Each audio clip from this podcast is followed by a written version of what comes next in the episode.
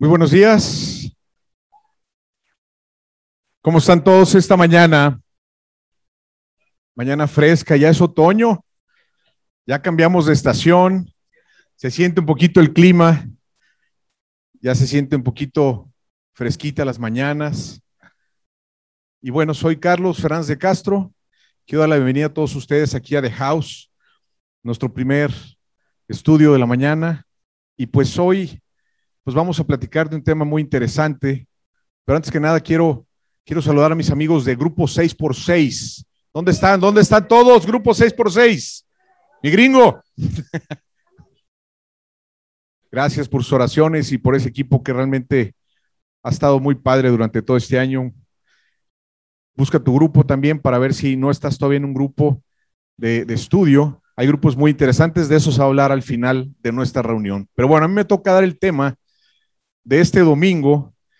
Y es un tema muy interesante, muy controversial, pero yo creo que muy necesario, algo que tenemos que hablar y platicar, porque de una u otra manera todos experimentamos un tipo de padecimiento de este tipo. Vamos a hablar hoy acerca de la depresión, ¿sí? Un tema muy en boga y Precisamente este verano eh, hubo algunas noticias, unas situaciones complejas alrededor de mis hijos, principalmente mi hijo menor, que es Bruno, de 16 años, porque precisamente un compañero suyo no sabía él que estaba pasando una etapa difícil y precisamente fue y tomó una mala decisión de esas puertas equivocadas pero juntamente con otros tres jóvenes, en este verano, posiblemente algunos de ustedes escucharon de estas tristes noticias, jovencitos que tomaron pues una mala salida. Y esto es algo real, esto es algo que está pasando, esto es algo que está sucediendo. Posiblemente no es un tema que nos, nos alegra mucho platicar, pero tenemos que hacerlo porque es algo que está sucediendo principalmente entre los niños, jóvenes, también adultos. Y esto vamos a platicar hoy. Hoy la idea es poder abrir un poquito este tema a la luz también de algunos acontecimientos en la Biblia y para ver cómo Dios nos ha podido ayudar para sacar adelante nuestras vidas ante una situación así. Y bueno, hoy se conoce la depresión como la enfermedad del siglo XX. ¿Sí? Y en la última reciente pandemia, este padecimiento creció en un 25%. Fue algo notable, porque en poco tiempo dio un incremento y se posicionó en uno de los padecimientos pues, que están generando problemas en nuestra sociedad, en todo el mundo. Más de 300 millones de personas en el mundo sufren de depresión. ¿Sí? Esto es algo realidad. Entonces, si hay alguien, que está teniendo algún tema de padecimiento, bueno, la buena noticia es que no está solo, ¿sí? Hay otros 300 millones como tú que están viviendo esta situación. Entonces, cuando menos, quiero que sepas que no estás solo. Y bueno, vamos a entender bien el contexto de este padecimiento y para empezar, queremos dejar en claro que esto no es nuevo.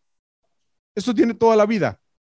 Y vamos a poner la depresión en un contexto real sí lo tenemos que platicar, pero tenemos que entender que ha existido siempre. ¿Sí? Podemos entender, imagínate un, un escenario después del diluvio. ¿Cómo estaría la familia de Noé? O un escenario después de Sodoma y Gomorra, cuando vino este juicio a este pueblo, después de la Primera o la Segunda Guerra Mundial. Entonces, ha habido escenarios diferentes, catastróficos. Nosotros estamos acabando de vivir una pandemia pero a lo largo de la humanidad, la realidad de las cosas es que siempre ha habido situaciones adversas. Y esto es algo que queremos también clarificar. No es algo nuevo, no es algo solamente de este tiempo presente, no es algo solamente que te está pasando a ti, es algo que nos pasa a todos y ha pasado toda la vida. Es parte de la vida. Vamos a orar para pedirle a Dios su bendición. Entramos de lleno en este tema. Acompáñeme, por favor. Padre bendito, Señor, pues queremos darte gracias esta mañana por tu amor. Gracias por la oportunidad de que tú nos das esta vida. Pedimos que tú te presentes a nuestros corazones por medio de tu Espíritu Santo, para que podamos escuchar tu voz y pedimos tu bendición para que podamos hoy entender este tema. Pedimos estas cosas por Cristo tu Hijo y te damos las gracias. Amén. Muy bien. Algo importante que tenemos que hacer es poder diferenciar entre lo que es la depresión y lo que es una situación normal y natural en el ser humano, porque eres una persona sensible, porque eres una persona que posiblemente eres de un temperamento y posiblemente se te dan a veces mucho las cosas para poder expresar tus emociones, poder tener esa piel chinita o esa flor de piel. Pero eso no tiene nada de malo y no tiene nada que ver con una depresión. Si esto fuera así, entonces ya estuviera yo diagnosticado con una depresión clínica, porque yo soy bien chillón, ¿sí? Y mis hijos me echan una carrilla, porque cuando voy a un partido de fútbol, están jugando mis Chivas o mis Vaqueros o mis Real Madrid, cuando meten gol no puedo evitar emocionarme tanto y se me salen las lágrimas. Marifer también se ríe. O voy al cine a una película donde se pone la cosa medio dramática y me tengo que cubrir la cara porque ya empezó las, las de cocodrilo, ¿no? Y todos mis hijos y, mi esposa me echan una carrilla de que soy un chillón. Pero bueno, esto es parte de, mi personalidad, es parte de, de mi sensibilidad. Y esto no tiene nada que ver con una depresión. Para que no confundamos esto, tú puedes ser una persona muy sensible y puedes estar acostumbrada inclusive hasta derramar lágrimas por algunas cosas. Y esto solamente es que estás vivo, estás expresando tus cinco sentidos, tus emociones y estás conectándote con lo que estás viviendo en ese momento y no te sientas mal contigo mismo. Yo soy una persona que le gusta vivir las experiencias al máximo. Los que han viajado conmigo, los que me conocen, saben que me gusta mucho y me apasionan muchas cosas. Pero eso no tiene que ver con mi depresión, al contrario. Vivo el gozo, la felicidad. Pero bueno, debemos entender que la depresión es parte de la vida y que ha sido algo que se ha presentado históricamente. La vida trae retos, trae adversidades, trae situaciones que tenemos que estar preparados para enfrentar, ¿sí? El mismo Jesucristo, cuando pasó por este mundo, nos dijo, en el mundo hallaréis aflicción, pero confiad, yo he vencido el mundo. A ver, vamos entendiendo lo que nos dijo Jesucristo, Dios, Dios hombre, ¿sí? Pasando por este mundo para dejarnos en claro que la aflicción, los padecimientos, las dificultades, es parte de la vida. No tenemos que ponernos en un escenario catastrófico. Y uno de los problemas más grandes de la depresión es que solemos maximizar las cosas. Por eso muchos jóvenes son atrapados con este padecimiento porque se crean expectativas y situaciones y creen que no van a poder salir de esta situación, que es anormal. Y yo creo que nosotros, como padres, ¿sí? O como líderes de una sociedad tenemos que transmitir esto como algo natural. Es algo que se presenta. Jesús lo dijo y tenemos que estar nosotros comunicando esto. El problema es cuando no hablamos de este tema y entonces una persona se puede aislar porque se siente mal, se siente diferente, se siente como algo raro y no hay nada raro en esto. Es parte de la vida. Quiero citar el comienzo de la humanidad, con dos personajes que vivieron un escenario sumamente catastrófico. Imagínate, Adán y Eva gozaban de plenitud, ¿sí? Los otros, los que ya trabajamos, los que ya están en edad adulta y trabajamos, sabemos lo que es llevar la papa a la casa, ¿no? Con el sudor de nuestra frente. Bueno, Adán y Eva no tenían que chambear, ¿sí? Ni siquiera tenían que regar las plantas. Un vaporcito regaba las plantas y todos los alimentos estaban a su alcance. ¿Qué sucede después de que ellos violan este mandamiento? Ya saben la historia, comen del árbol de la ciencia del bien y del mal y tienen que ser expulsados del paraíso, del huerto del Edén. Imagínate que tú llegas a, a una cita con el doctor y te dice, Señor, usted va a morir. ¿Sí? Adán y Eva les dijeron, a partir de este momento ustedes se van a morir dejaron de ser inmortales y se convierten en personas mortales. Imagínate la noticia, Dan y Eva, ya no son inmortales, van a morir. No fue algo sencillo de asimilar. Y luego el hombre le dijo, Adán, a partir de hoy vas a tener que chambear, mijito, ahorita ya, con el sudor de tu frente, vas a tener que trabajar. Y a Eva le dijo, Eva, de hoy en adelante, cuando tengas a tus hijos, y aquí las mujeres lo van a entender muy bien, vas a parir, vas a dar a luz con dolor, ¿sí? Es un privilegio, es una bendición, pero hay dolor, ¿sí? Hay sufrimiento en ese momento. Y además también con esta situación de cada mes, es parte de lo que pasaron del, del Edén, del paraíso, a una vida real. Y ahí comenzó todo. Y luego podemos pasar a ver la vida de Caín y Abel, los hijos, los hijos de Adán y Eva. Ellos llegan a un mundo totalmente diferente al que pudieron haber heredado, como era el paraíso, el Edén, un lugar en donde pues ya estaba la naturaleza pecadora, donde ya había situaciones diferentes, ya tenían que trabajar, tenían que hacer muchas cosas y principalmente tenieron, tuvieron que entender la fe de poder creer que por medio de un cordero, porque eso fue lo que les enseñaron a Adán y Eva sus hijos, que por medio de un cordero ellos podían tener el perdón de sus pecados. Pero cuántas veces a nosotros no nos pasa por la mente que muchas cosas que Dios nos dice no tienen ese peso, ese valor o esa credibilidad por nuestra falta de fe. Caín fue el caso, dijo, a ver, o sea que tomando un corderito de un año, sin mancha, lo degollo y ese derramamiento de sangre va a perdonar mis pecados. Sí, así es, es un mandamiento de Dios. Antes de que Adán y Eva salieran del huerto del Edén, los cubrió de pieles cuando ellos estaban desnudos y esas pieles eran las pieles de un cordero. Ha sido el cordero que quita el pecado del mundo. Ha sido la misma fórmula para poder llegar a la eternidad por medio de la expiación de los pecados, por el derramamiento de sangre. Pero a veces es difícil de entender estas cosas. Caín no entendía estas cosas y dijo, no, no, no, no, no, no, creo que esto es algo muy sencillo. Agarrar un cordero y, darle crán, nada más.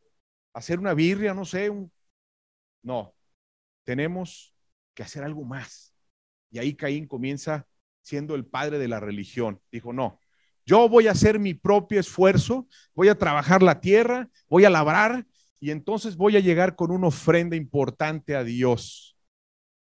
Y esa ofrenda era su propio sacrificio como hombre.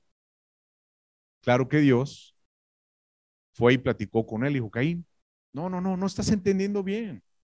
No es así. Mira, ve tu, ve tu hermano Abel que está entendiendo correctamente. Es por medio del Cordero que tú vas a tener el perdón de tus pecados, no tu sacrificio, no esta obra. Gracias, muy padre, está muy padre ese esfuerzo. Mejor quédate con eso para tu familia, pero esto no es necesario para la salvación. Es el Cordero. Pero Caín empezó a manifestar también la depresión. Y de esto vamos a hablar, cómo la depresión se puede manifestar de diferentes maneras. Él empezó a tener orgullo, coraje, ira. Y entonces, como habían puesto a su hermano menor de ejemplo, va y le quita la vida. Todavía Dios se vuelve a acercar a la vida de Caín, le dijo, Caín, ¿dónde está Abel? ¿Qué me has hecho guarda de mi hermano? ¿Yo qué? ¿Por qué me preguntas? Sí, porque su sangre derrama justicia, no pide justicia. Y ahí es donde vienen muchos de los trastornos. Tenemos que entender muchas veces cómo se presentan a veces los escenarios y las causas para ver cómo se manifiestan muchas de nuestras acciones. Caín no pudo entender algo que Dios le estaba enseñando y lejos de apropiarlo, lo, lo canalizó con la ira con el coraje y mató a su hermano. Así es la depresión. Se presenta muchas veces como un animal de mil cabezas. A veces podemos concebir la depresión como algo de tristeza, de lágrimas. No es cierto. La depresión se puede manifestar en tu vida muy diferente. Tiene que ver muchas veces con la forma de ser. Y hay muchos factores externos que están jugando en este papel para afectar la vida de un ser humano. Hoy hablamos de los cambios climatológicos, hay una gran exposición al sol, la radiación, tantas telecomunicaciones. todo esto afecta la vida y la salud de una persona. Los alimentos están llenos de hormonas. Ya es difícil encontrar alimentos orgánicos. Prácticamente ya todo lo que nos comemos está alterado o adulterado. Todo esto trae un trastorno en nuestro cuerpo que puede traer un cambio hormonal. Muchas veces el comienzo de un síntoma de una depresión es totalmente involuntario a ti. Es totalmente ajeno a ti. Entonces, por eso hoy queremos platicar esto. Es como, como un tema abierto, porque te aseguro que muchos de los que estamos aquí hemos tenido un momento en nuestras vidas, un momento de depresión, de tristeza, de soledad, de angustia, de ansiedad, todo esto. Y bueno, hay una depresión que sí tenemos que hablar un poquito más específico de ella, que se llama la depresión clínica. Es la depresión mayor. Y esta depresión sí necesita un tratamiento médico. Hablar de la medicina es algo que tenemos que también platicar, porque la medicina es parte también del plan de Dios. No podemos hacer un lado la medicina. Dios creó los principios, los elementos, Dios creó la medicina. Entonces, si tú tienes que tener un tratamiento médico, pues es normal. Aprovechemos hoy las herramientas, la medicina, la tecnología, los avances, la ciencia, para hacer uso de la medicina. Hay veces que necesitamos un tratamiento muy especial para la depresión clínica. Bueno, esta depresión provocada es un tema médico, pero no es la misma depresión cuando hablamos de que tienes un problema financiero, tuviste un problema con tu pareja, tuviste un problema en el trabajo, tuviste una situación particular. Eso no es una depresión clínica, ¿ok? ¿Cuáles son los síntomas de esta depresión clínica? Un llanto angustioso, la ansiedad. Normalmente la ansiedad viene asociada con la depresión. Y esto es algo que tenemos que asimilar y detectar. La irritabilidad, la frustración, la culpa, el miedo. A veces es ese insomnio, ese cansancio, esa falta de, de energía y muchas veces, tristemente, pensamientos de hacerte daño. Podemos encontrar personajes en la Biblia que manifestaron una depresión de diferentes maneras. El rey David. El rey David tuvo una depresión pero la tuvo por la culpabilidad. Cuando tú y yo estamos atentos a los, a los síntomas y a las causas, vamos a poder tener la manera más fácil de atacar y darle una solución. El rey David dice, fueron mis lágrimas, mi pan de día y de noche. Mientras me dicen todos los días, ¿dónde está tu Dios? Le decían a David. Me acuerdo de estas cosas y derramo mi alma dentro de mí. Este era el rey David. Y Dios expresa de David como no hay un corazón conforme a su hijo David. Pero él tenía también estos momentos y fue la culpabilidad lo que le llevó a tener este episodio de depresión. Vamos a ir a otro personaje importantísimo en la Biblia, el profeta Elías. Imagínate qué clase de hombre era, que este hombre fue llevado por Dios en un carro de fuego. Qué privilegio. Solamente que yo sepa, y aquí está el pastor, que me corrija, hay dos hombres conocidos en la Biblia que caminaron con Dios, ¿sí? Sin haber visto la muerte. Elías fue uno de ellos. Pero Elías, a pesar de que había tenido una manifestación poderosa de Dios, en una época donde había mucha idolatría, de repente fue perseguido por una reina en aquel entonces y le entró el miedo. El miedo es algo que nos puede detonar también una depresión, ¿sí? Y vamos a leer este pasaje en Primera de Reyes, Avi 19 del 3 al 4 y dice, Elías tuvo miedo y se levantó y se fue para salvar su vida.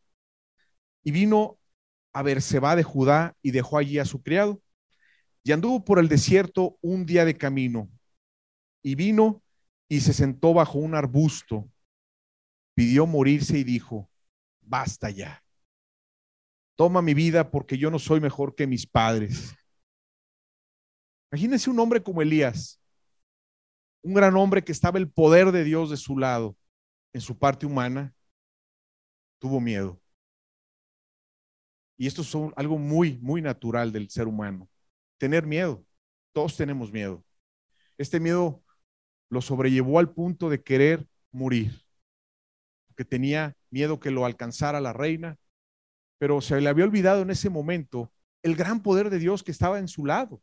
Entonces, podemos ver hombres de la Biblia que han tenido dificultades, ¿sí?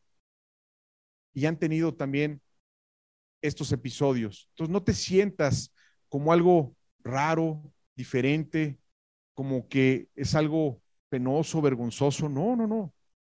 Quiero que te sientas con la apertura de entender esto, porque en algún momento de tu vida vas a tener una necesidad de enfrentar este padecimiento de la depresión. Y Dios nos quiere enseñar hoy con algunas herramientas cómo podemos enfrentar y luchar esta enfermedad. Bueno, otro personaje que también me encanta, que tiene otra manifestación diferente, y es Jonás.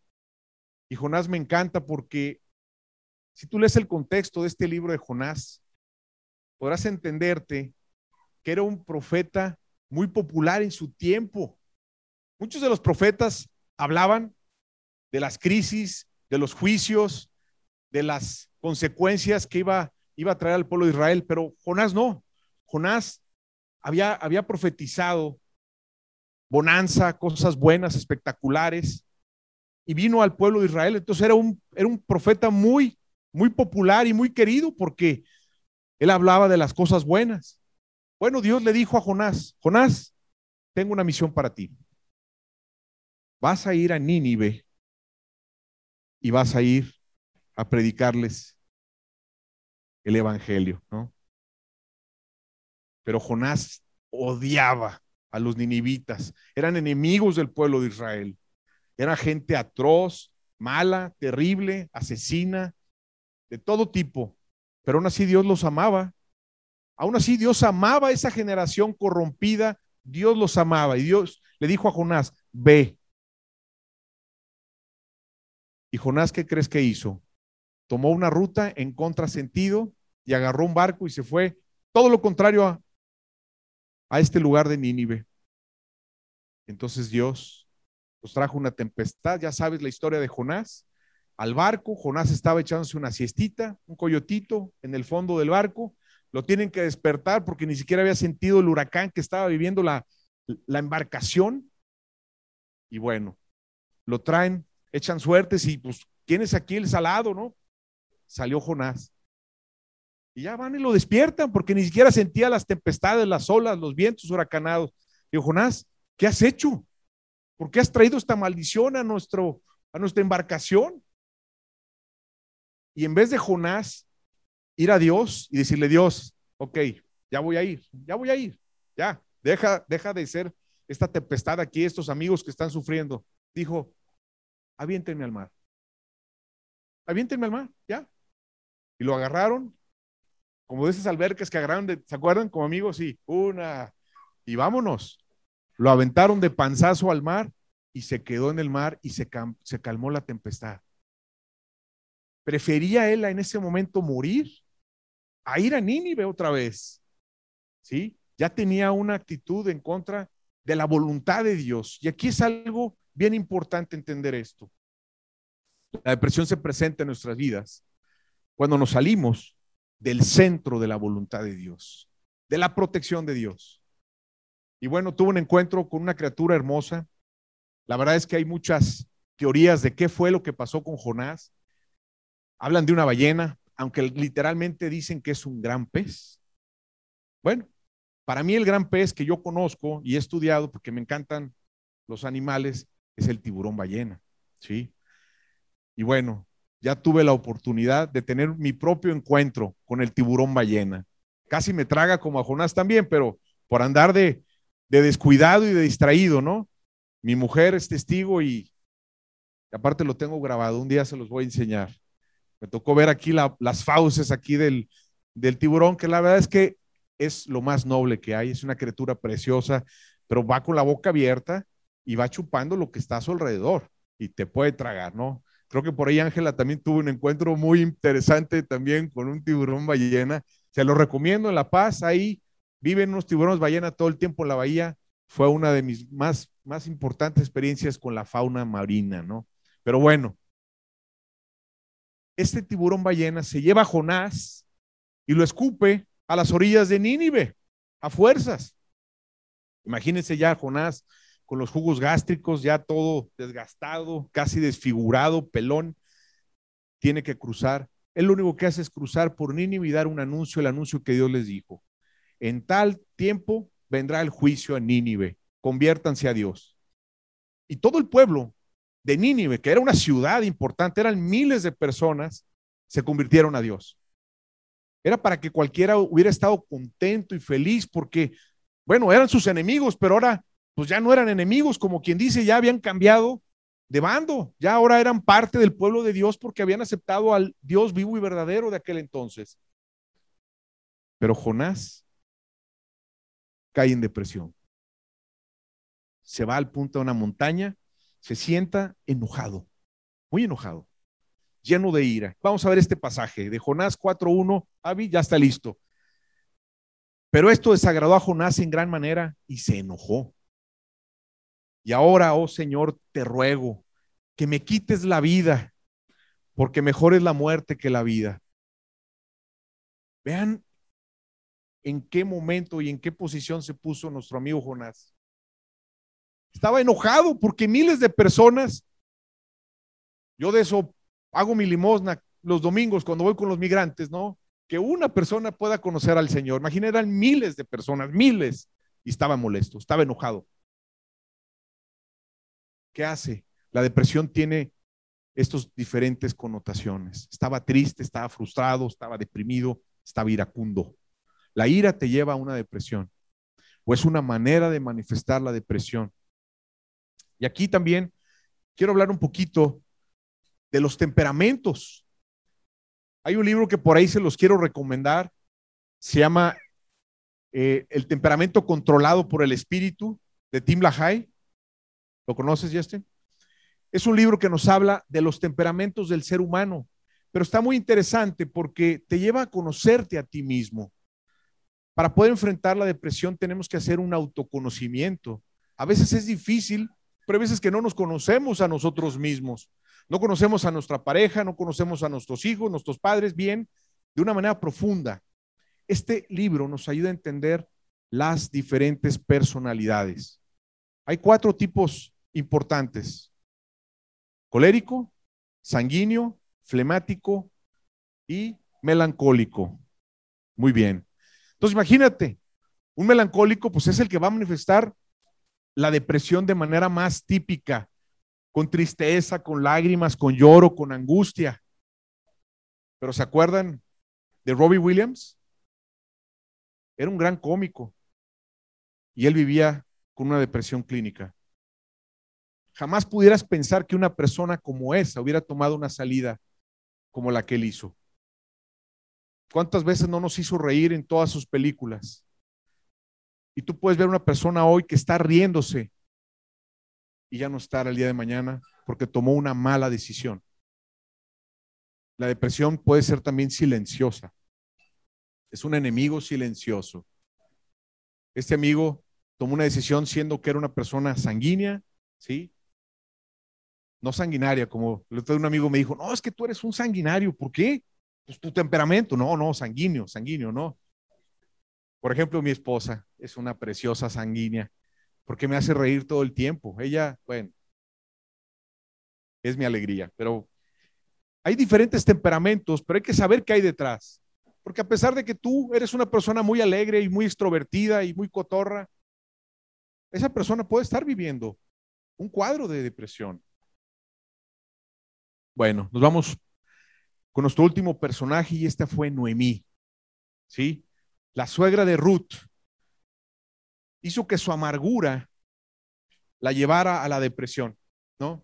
Y bueno, no era para menos, había muerto su esposo, sus dos hijos. Hay mucho contexto detrás porque la voluntad de Dios era que no se salieran del pueblo de Israel y estaba fuera de Belén.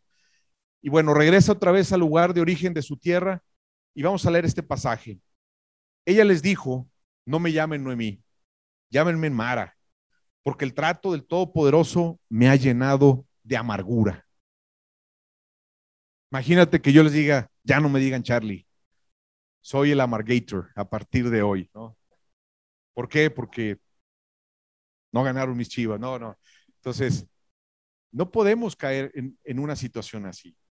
Es importante entenderlo, pero hay que hablarlo y platicarlo, porque esto es normal. La depresión se puede presentar por diversas causas y tiene efectos secundarios de acuerdo a la personalidad de cada quien. Bueno, ahora, vamos a ver qué es lo más hermoso detrás de estos personajes que, acabamos de hablar. Y pudiera citar muchos otros personajes de la Biblia, o puedo hablar de, de testimonios de personas de nuestro tiempo presente. Porque a veces hablamos solamente de la parte de la crisis, la parte de la prueba, la parte de una depresión. Pero ¿saben qué? Dios tiene contemplado esto dentro de su voluntad permisiva. Dios está en control. Vamos a ver este pasaje de Isaías 43, 2.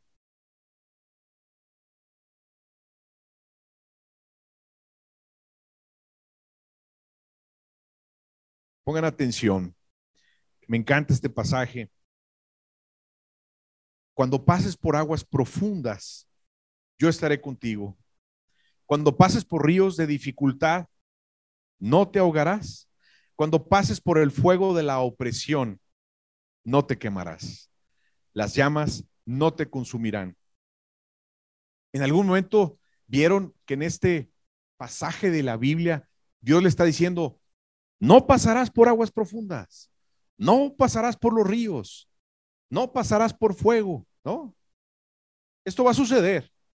Esto es inevitable y podemos, podemos pensar cualquier otra cosa, pero es inevitable y tenemos que platicarlo con nuestros amigos, con nuestros hijos, con nuestra pareja, ¿sí? Mi reina hermosa, precisamente, ella el año pasado, algunos se enteraron, tuvo que ser intervenida en una cirugía. Se le quitaron, pues, dos, ¿cómo se llaman, reina? Son como miomas, tumores. Y esto le trajo una, un trastorno hormonal, físico, tener una endometrosis tremenda también que llegaba hasta los intestinos y ella no sabía todo esto. Y esto la traía con una situación que la agobiaba. Bueno, pues fuimos al médico, afortunadamente se detectó, no solamente había uno, había dos, porque pensamos que solamente había un tumorcito, un, mioma. Se le opera, se le estirpan, se le quita la endometrosis, que tampoco se puede detectar en un estudio normal. Y entonces entra en un tratamiento y aquí, vean la que hermosa. Pero tenía falta de energía, cansancio, muchas cosas, y ahora ya está en un tratamiento. Un tratamiento que le había llevado también a un cuadro de depresión. Y está ahorita saliendo adelante de esto y es parte de la vida del ser humano. Gracias a la medicina, gracias a la ciencia, es algo normal. ¿Sí? Entonces, no nos no nos escondamos ante esta realidad, porque posiblemente puedes creer que es algo penoso, pero Dios está ahí. Vamos a hablar ya de seis últimos fundamentos contra la depresión. La primera, primer fundamento, la presencia de Dios. ¿Te sientes solo? ¿Sí? Cuando te sientes que nadie está cerca, debes saber que Dios siempre está contigo, aún en este preciso momento, en tus victorias, como también en los momentos más oscuros. Dios está contigo. Vamos a ver este pasaje de Isaías 41 días, creo que es el favorito de muchos. No temas, porque yo estoy contigo. No desmayes, porque soy tu Dios que te esfuerza. Siempre te ayudaré, siempre te sustentaré con la diestra de mi justicia.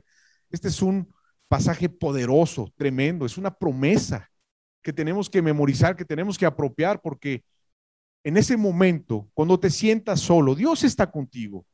El problema es que a veces nosotros no lo reconocemos, no lo vemos o no lo creemos, pero Dios está allí. Número dos, Otro fundamento para contrarrestar la depresión, el amor de Dios.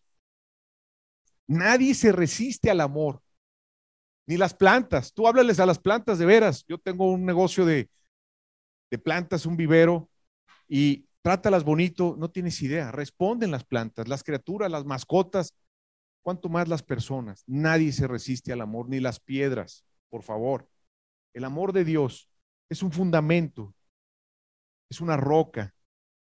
Eres amado incondicionalmente por Dios, no importa los errores que hayas cometido o pienses que no mereces ya ser amado.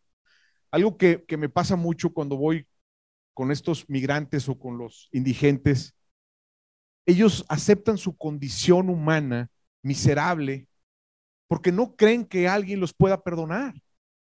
No conocen el amor de Dios. Y esto es una tragedia.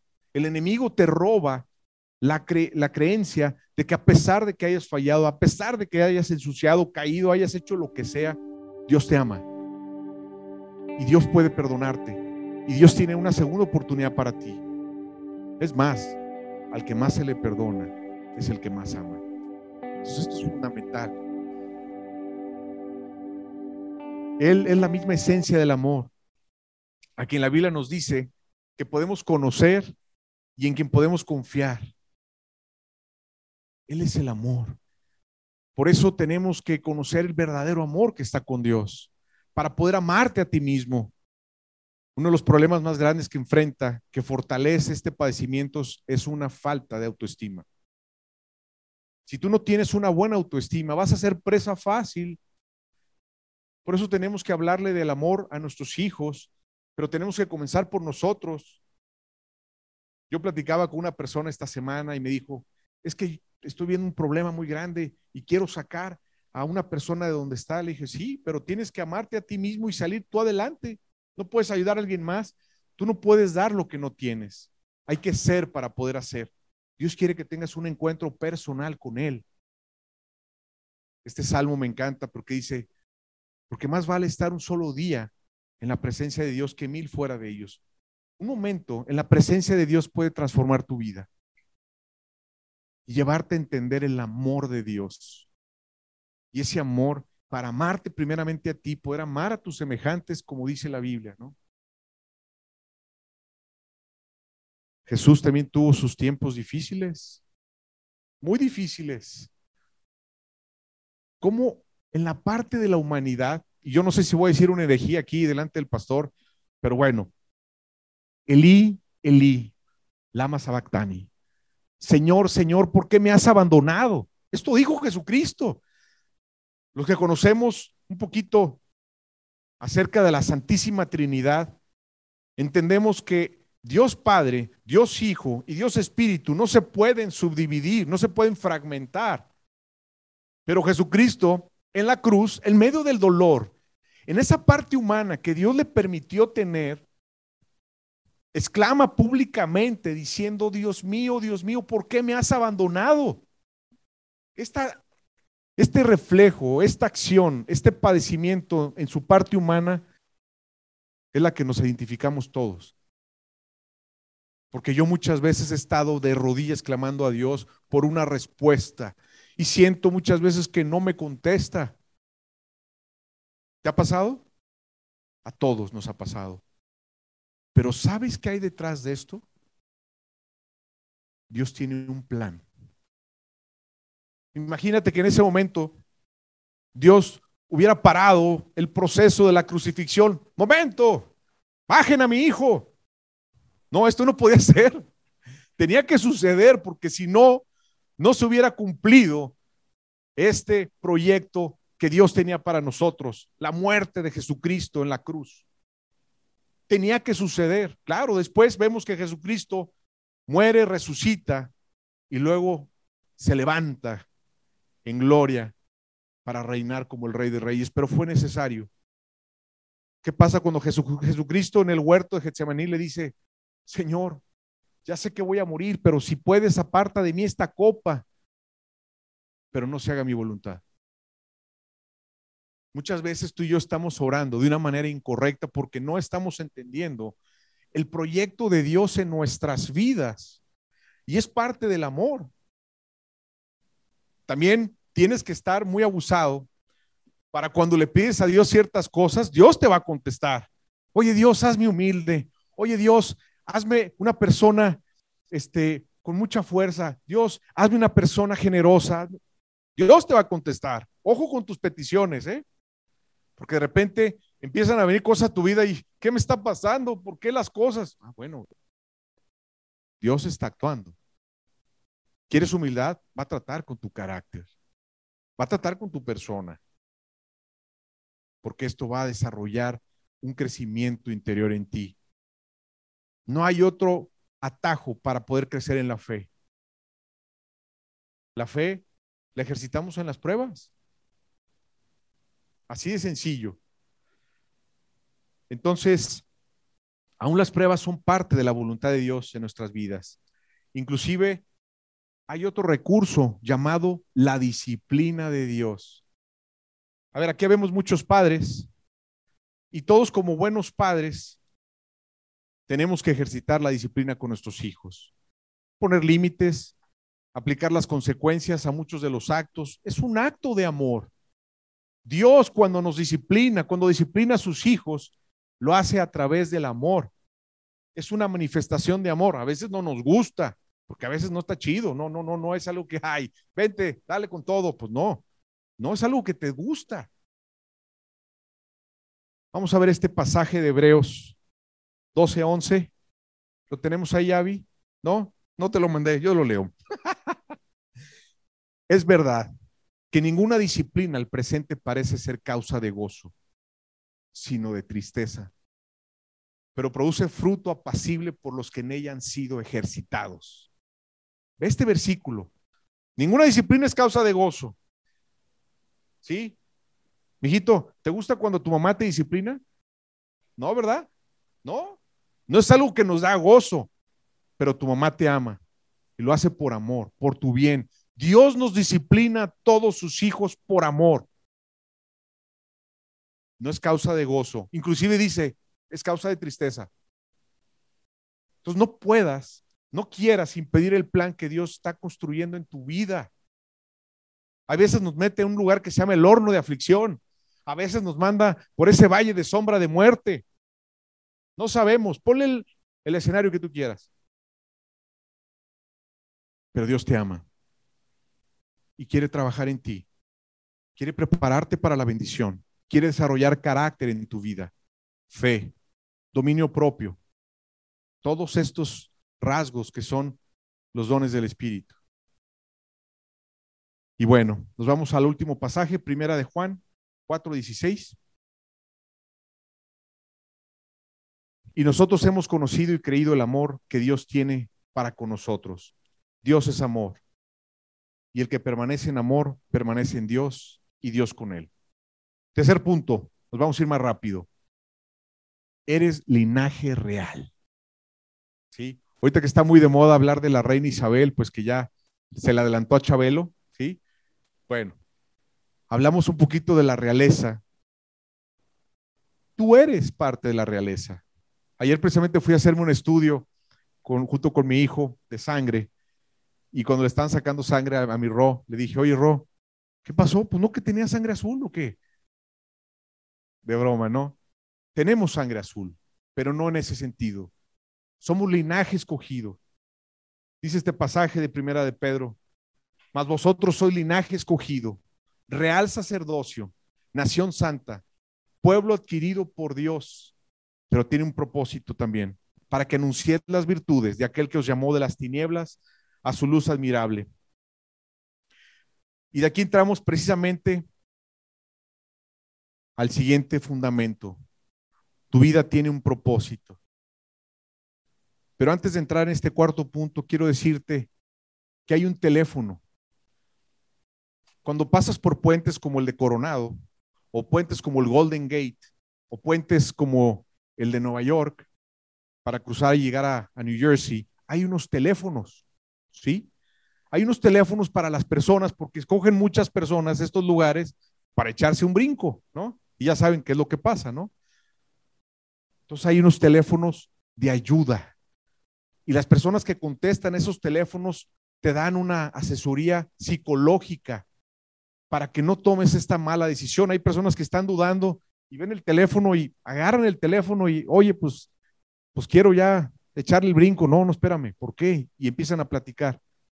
Tú tienes un teléfono enlazado con Dios, línea directa, alada sin costo, adiós. Es más, hasta la alada es de aquí de Guadalajara. ¿Cómo ves? ¿Ya saben que qué teléfono estoy hablando no? Empieza con 33 y acaba con 3. Jeremías 33, 3. Clama a mí y yo te responderé y te enseñaré cosas grandes y ocultas que tú no conoces. Acuérdate de este teléfono en medio de la crisis. Clama a mí y yo te responderé y te enseñaré cosas grandes y ocultas que tú no conoces. es algo tremendo. Esto está aquí todo el tiempo. Si hay señal o no hay señal, se te acabó la batería, no importa. Tú tienes un teléfono a prueba de todo.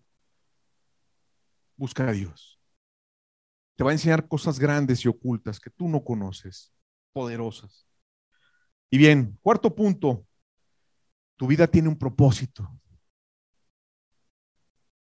Tu vida tiene un propósito. Pues yo sé los planes que tengo para ustedes, dice el Señor. Son planes para lo bueno y no para lo malo, lo malo, para darles un futuro y una esperanza. Este es el plan que Dios tiene para ti. Dios tiene un plan para tu vida. Tú tienes que ponerte en el camino y en la brecha para poder ser un instrumento de Dios.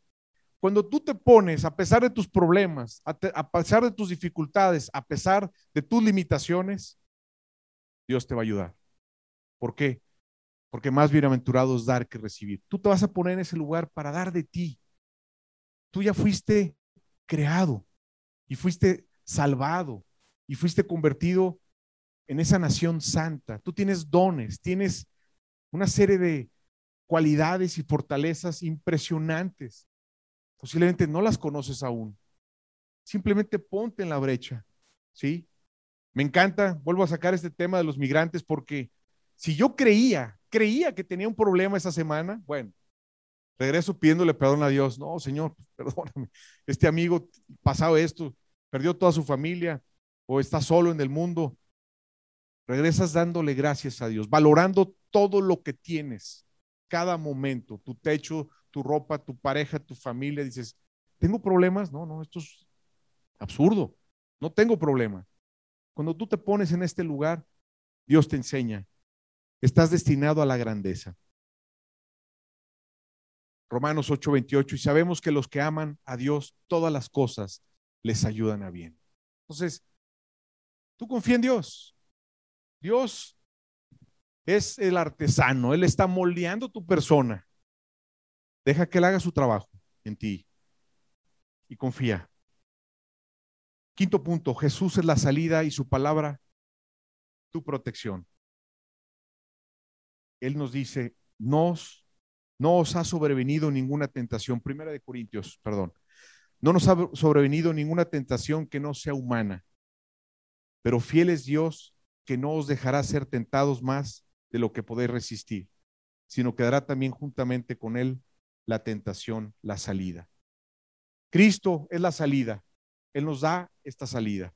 Y por último, nuestro último fundamento, pertenecer a una comunidad.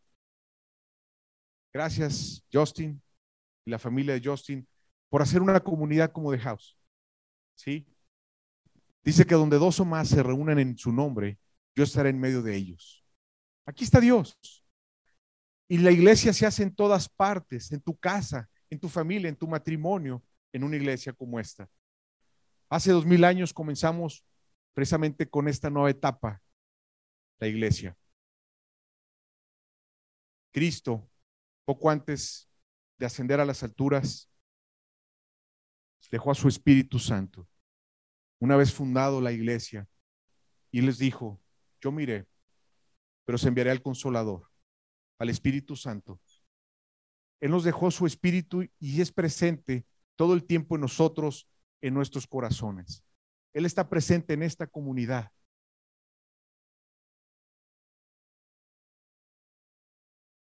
Vamos a leer este último pasaje y terminamos. Eclesiastés 42, 12. Alguien que está solo puede ser atacado y vencido, pero si son dos, se ponen de espalda con espalda y vencen. Mejor todavía si son tres, porque una cuerda triple no se corta fácilmente. Una cuerda tejida con tres hilos no es fácil de romper. Un grupo de creyentes que están juntos son fuertes y unidos. Hagamos comunidad. Hagamos iglesia para fortalecernos en medio de la prueba. Este es otro de los fundamentos. Que Dios los bendiga.